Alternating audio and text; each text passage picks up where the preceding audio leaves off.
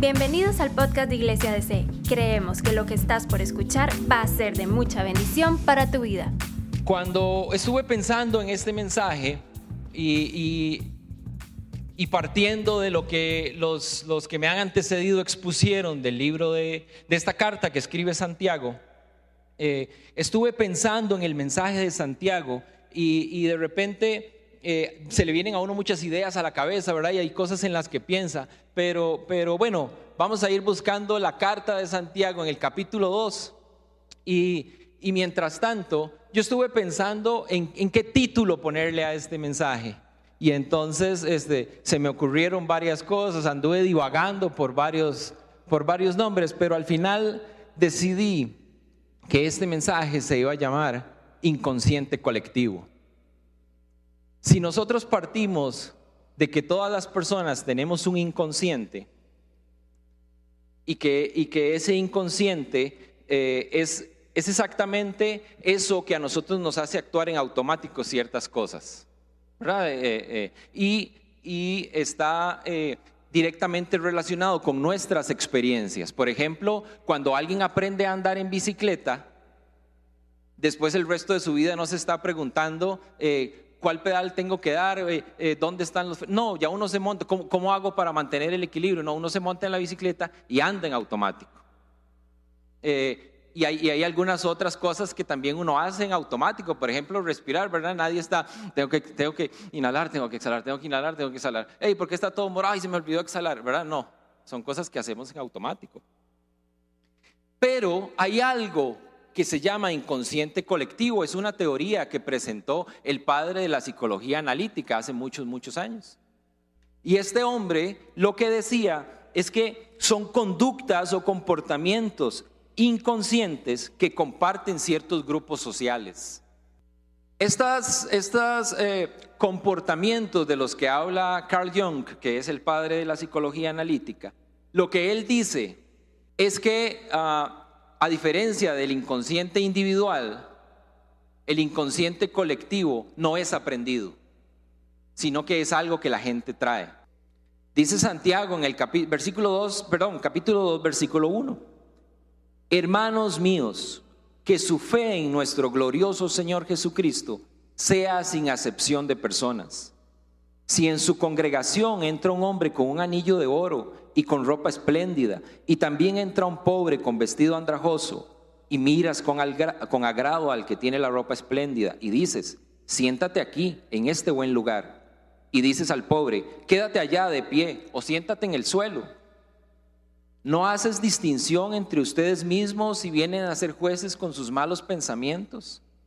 Hermanos míos, oigan, ¿No ha elegido Dios a los pobres de este mundo para que sean ricos en fe y herederos del reino que ha prometido a los que le aman?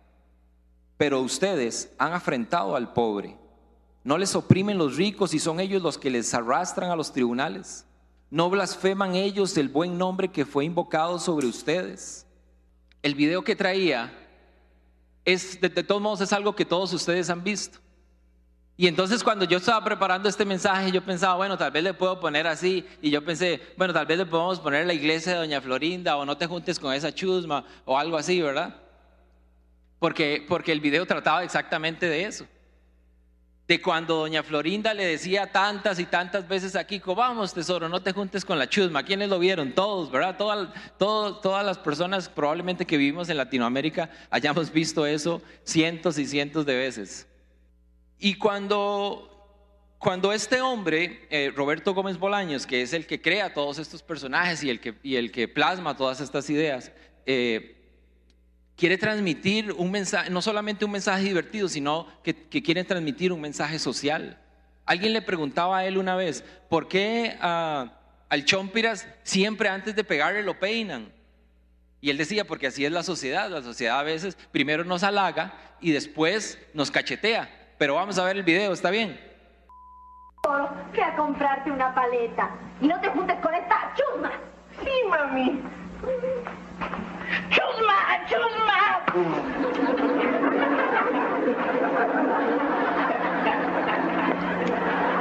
¿Ah, sí?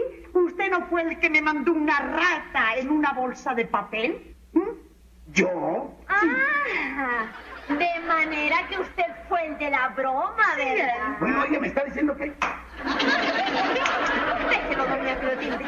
No se junte con esta chusma. Esto lo tenemos que celebrar, pero en grande, ¿eh? Oye, oye. Oiga, oiga, entonces, ¿sí es cierto que se sacó la lotería? Por supuesto. Véngase, señor Barría. No se junte con esa. ¡Chusma!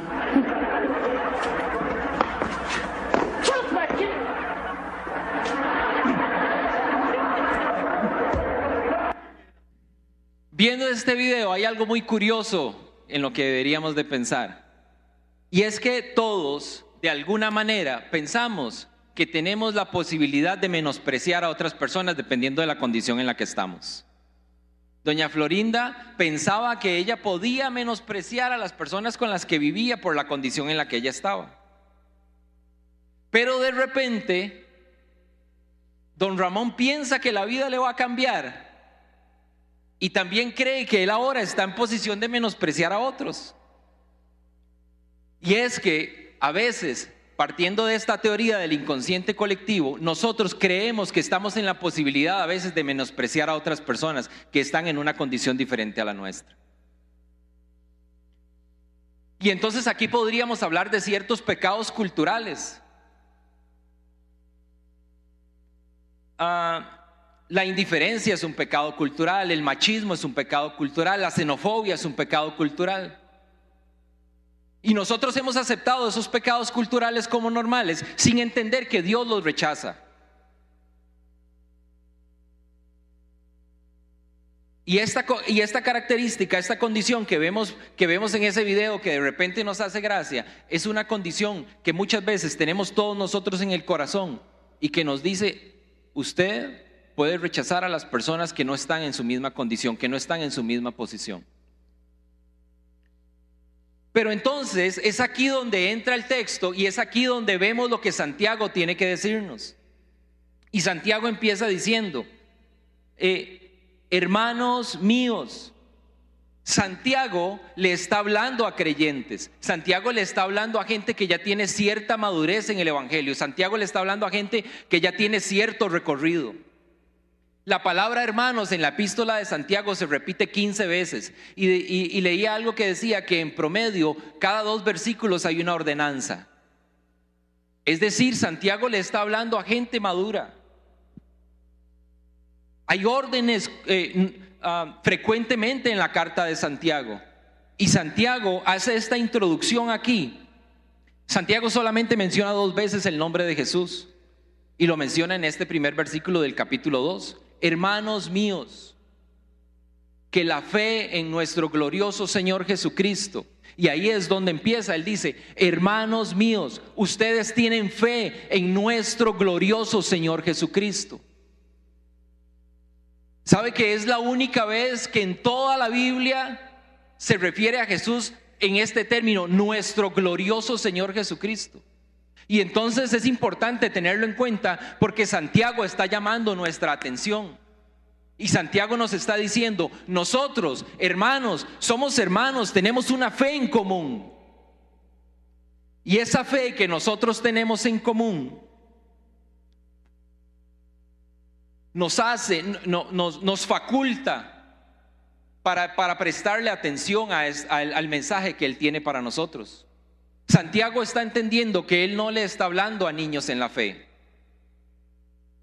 Porque alguien, eh, un niño en la fe, podría ver a Santiago, como yo les decía hace un momento, como lo del chompiras, ¿verdad? Porque Santiago normalmente dice hermanitos y después dice ustedes que, tienen, que tienen lengua de víbora, ¿verdad? O ustedes que... No, y es duro Santiago a veces. Y entonces podríamos verlo así, pero Santiago está hablando con todo el amor del mundo. Y Santiago nos está diciendo, hermanos, ustedes que tienen fe en ese glorioso Señor Jesucristo. La carta de Santiago nos ofrece una guía práctica para la vida cristiana. La carta de Santiago anima a los creyentes a ejecutar, a poner por obra lo que están aprendiendo. Era lo que nos decía el pastor Dan la semana pasada.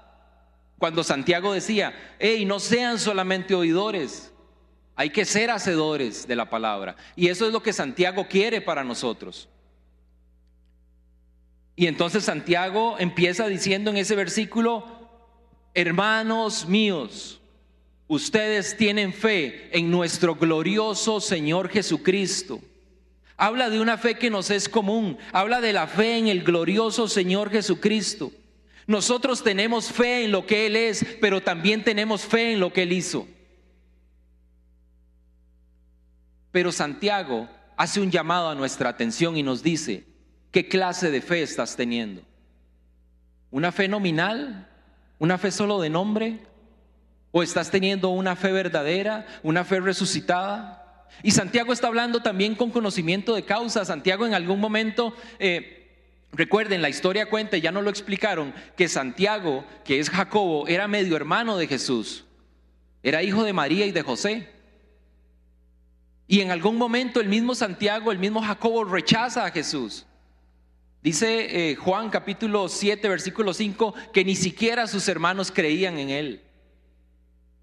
Pero muchos años después, Santiago tiene una fe resucitada, Santiago tiene una fe verdadera y entonces es de esa fe, es de esa experiencia, de una fe que ha evolucionado, que una fe, de una fe que pasó de alguien eh, que podía tener una fe nominal a alguien que ahora tiene una fe resucitada y está diciendo, hermanos míos, ustedes que tienen fe en nuestro glorioso Señor Jesucristo. Pero Santiago constantemente nos advierte a nosotros que nuestra fe debe ser sometida a prueba.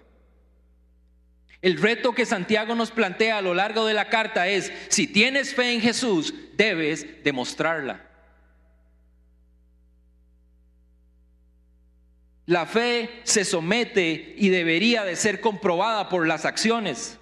Es decir, que eh, la, fe, nuestra fe, su fe, mi fe, la fe de Santiago, la fe de las personas a las que Santiago les está escribiendo, es una fe que debe ser sometida a prueba. Y es una fe que debe ser comprobada por nuestra manera de vivir. Es como si Santiago dijera, estás diciendo que eres cristiano, entonces compruébamelo. Cualquiera puede decir que es cristiano, es lo que podemos inferir en la carta de Santiago. Pero la evidencia de una fe genuina es, es la manifestación de tu manera de vivir, es la forma en la que vives, cómo se manifiesta tu fe.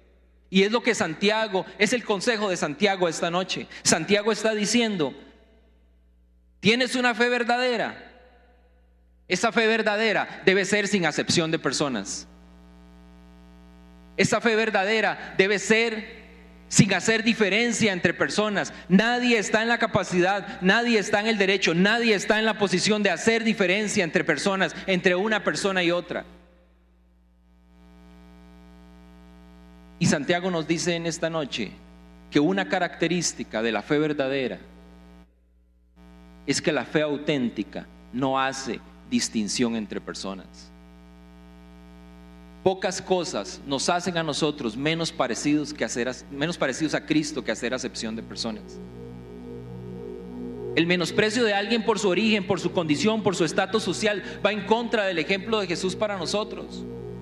La Biblia dice que Jesús recibía a los pobres, que recibía a las viudas, que recibía a los enfermos. Un día un ciego estaba gritando, Jesús, ten misericordia de mí. Y la gente lo agarraba a patadas casi y le decían, no, cállate. Y Jesús dijo, hey. Y alguien le dijo al ciego, ten esperanza, te está llamando. Jesús recibió a los extranjeros. La mujer, eh, samaritana le dice, ¿por qué me estás hablando si, si entre nosotros hay una barrera cultural? Si entre nosotros eh, hay, una, hay una barrera racial. Y Jesús rompe la barrera. En alguna ocasión eh, sus mismos discípulos alejaban de Jesús a los niños y Jesús les dice, no, déjenlos que se acerquen. Alguien que se llama eh, Warren Wiersbe dijo, la forma en la que tratamos a otros indica lo que verdaderamente creemos acerca de Dios. No puedes ser seguidor de Jesús y hacer acepción de personas. Es como diría Santiago más adelante, que de una fuente salga, salga agua dulce y agua salada. Porque la enseñanza de Jesús se resume en esto, ama a tu prójimo como a ti mismo. Juan 13, 34 dice, un nuevo mandamiento les doy, que se amen los unos a los otros como yo les he demostrado que los amo.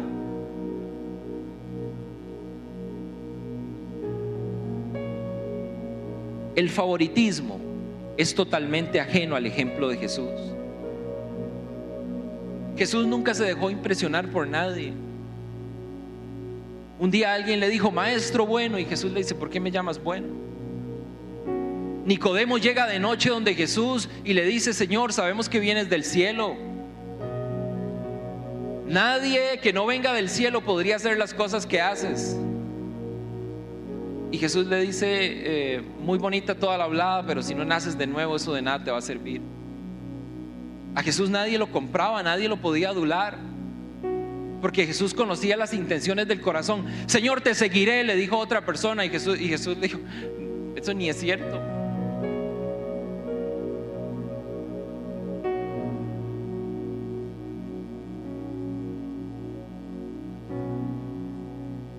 El favoritismo es hacer un favor a una persona en perjuicio de otra.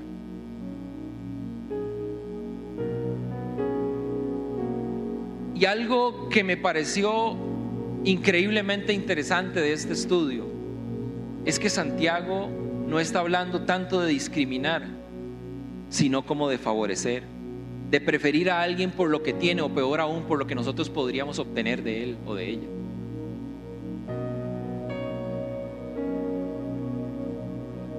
El favoritismo siempre se lleva a cabo en base a la apariencia de la persona.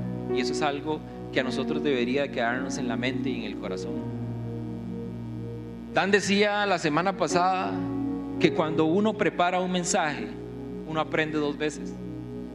Y yo le he pedido a Dios de verdad que hable a nuestros, que, que, transforme mi corazón, porque esta es una palabra eh, difícil de asimilar, pero sobre todo difícil de practicar.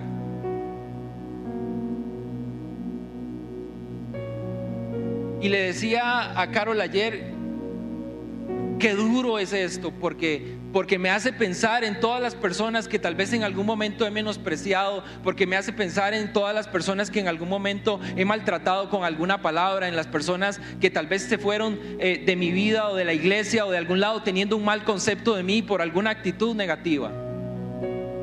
Porque he tenido actitudes negativas para personas, porque a veces he menospreciado a gente por la forma en la que piensan, por la forma en la que visten, por el lugar donde viven.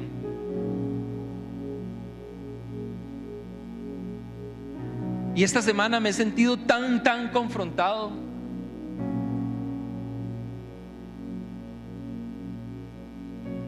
Y entonces Santiago dice, para que les quede más claro, les voy a poner un ejemplo. Imagínense que ustedes se encuentran con dos tipos de personas, nos dice Santiago en otras palabras.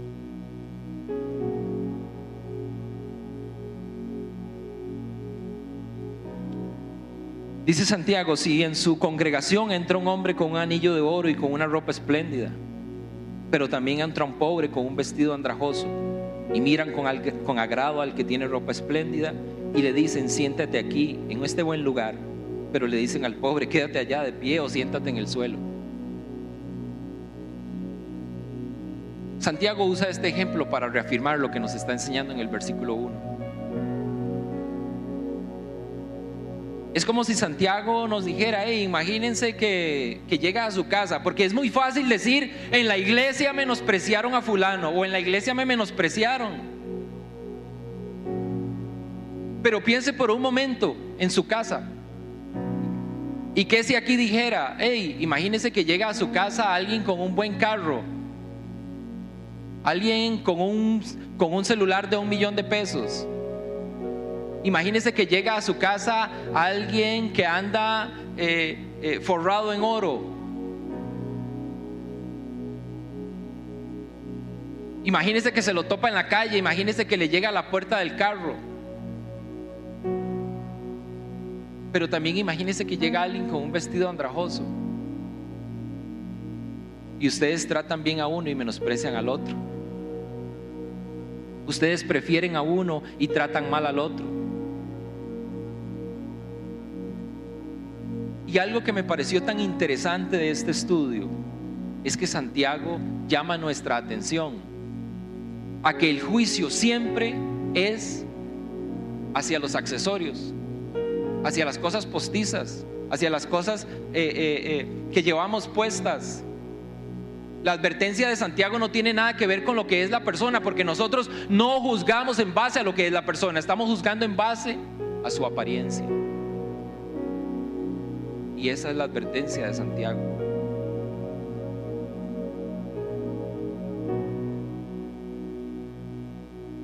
Por favor, ya es hora de que ustedes y yo dejemos de seguir pensando que el hábito hace al monje. Y esa es la advertencia de Santiago.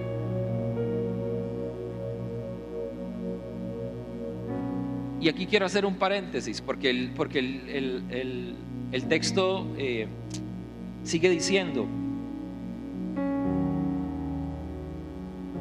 versículo 5, hermanos míos, ¿no ha elegido Dios a los pobres de este mundo para que sean ricos en fe y herederos del reino que Él ha prometido a los que le aman? Dice Proverbios 22.2, el rico y el pobre tienen algo en común y es que el Señor los hizo a ambos. El texto no está diciendo, porque a veces nosotros leemos en el texto cosas que no están, o interpretamos cosas que la Biblia no quiere decirnos, ¿verdad? Porque aquí el texto no quiere decir por ningún lado que los ricos sean malos por ser ricos, o que los pobres sean salvos por ser pobres. Lo que Santiago está interesado es, lo que Santiago quiere decirnos, lo que Santiago quiere que nosotros entendamos, lo que Santiago está interesado en que nosotros hagamos es que reflexionemos de nuestra actitud hacia las personas. ¿Cuál es tu actitud hacia las personas que consideras importantes, buenas? ¿Y cuál es tu actitud hacia las personas que consideras pobres? Ese es el llamado de atención de Santiago en este pasaje. De hecho, los versículos 5, 6 y 7 podríamos interpretarlo nosotros de esta manera. Dice el, 6, el 5 lo acabo de leer, pero ustedes han afrentado al pobre. ¿No les oprimen los ricos y son ellos mismos los que les arrastran a los tribunales? ¿No blasfeman ellos el buen nombre que fue invocado sobre ustedes? Podríamos eh, interpretar de estos versículos, no sea que estés rechazando a alguien a quien Dios ya escogió y no sea que estés favoreciendo a alguien que ha rechazado a Dios. No que Dios los ha rechazado, sino que alguien que ha rechazado a Dios. Y con este ejemplo, Santiago quiere que nosotros pensemos en esto. ¿Cómo estamos tratando a las personas? ¿Cómo estamos tratando a la gente que está a nuestro alrededor?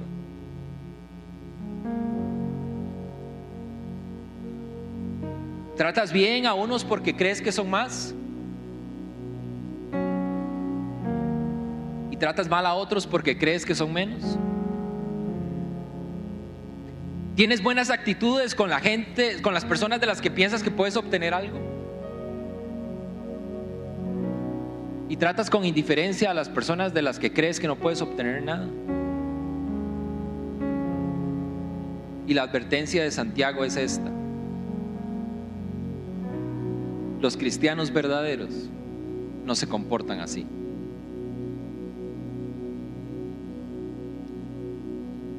Hermanos míos, que su fe en nuestro glorioso Señor Jesucristo sea sin acepción de personas. Es como si Santiago dijera, si usted tiene una fe genuina en Jesús, usted no se puede comportar así.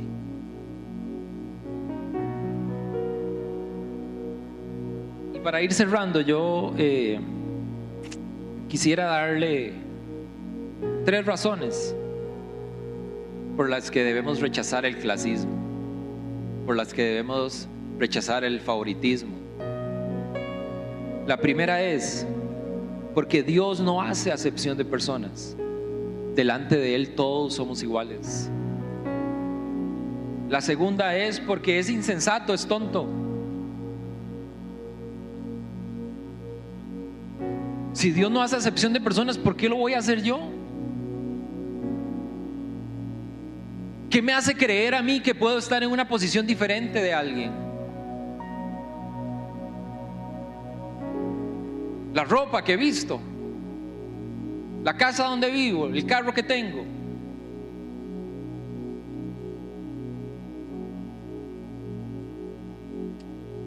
Y en tercer lugar, otra razón por las que nosotros debemos rechazar el clasismo es porque nos aleja del camino del amor.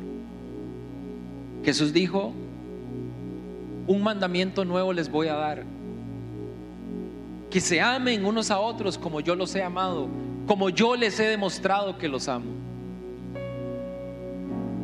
Hacer acepción de personas.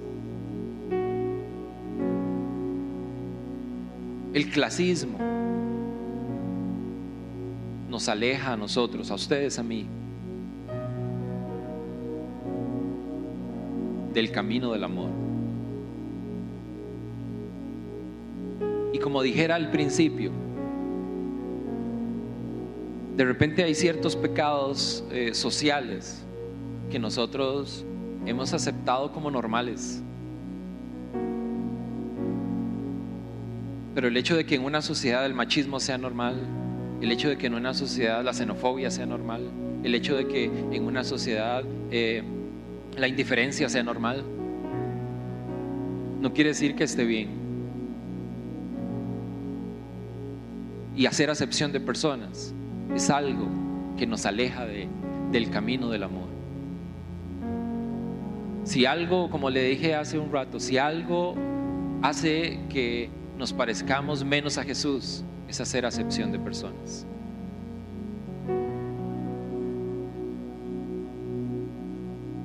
Y la carta de Santiago, que es una carta tan práctica, que nos llama a accionar. Aquí podríamos eh, eh, hacer un llamado y, y reprender el espíritu de Doña Florinda. Pero no, se trata de decisiones. Decidir aceptar a las personas como son. Decidir amar a las personas como Dios las ama.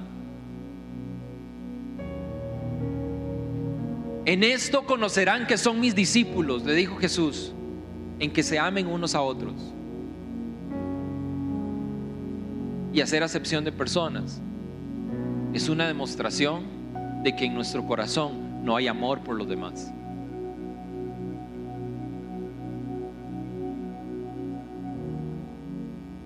Vivir sin prejuicios, sin discriminación, es una decisión que proviene de entender que Dios me ha aceptado a mí sin restricciones. Usted podría haberla embarrado, haber metido el pie muy feo, la pata. Y aunque usted no tenga nada que ofrecer, Dios lo ha aceptado con los brazos abiertos. La imparcialidad es la evidencia de una fe genuina en este pasaje. Hay muchas otras evidencias, pero en este pasaje. Aceptar a las personas como son es una evidencia de que tu fe va madurando.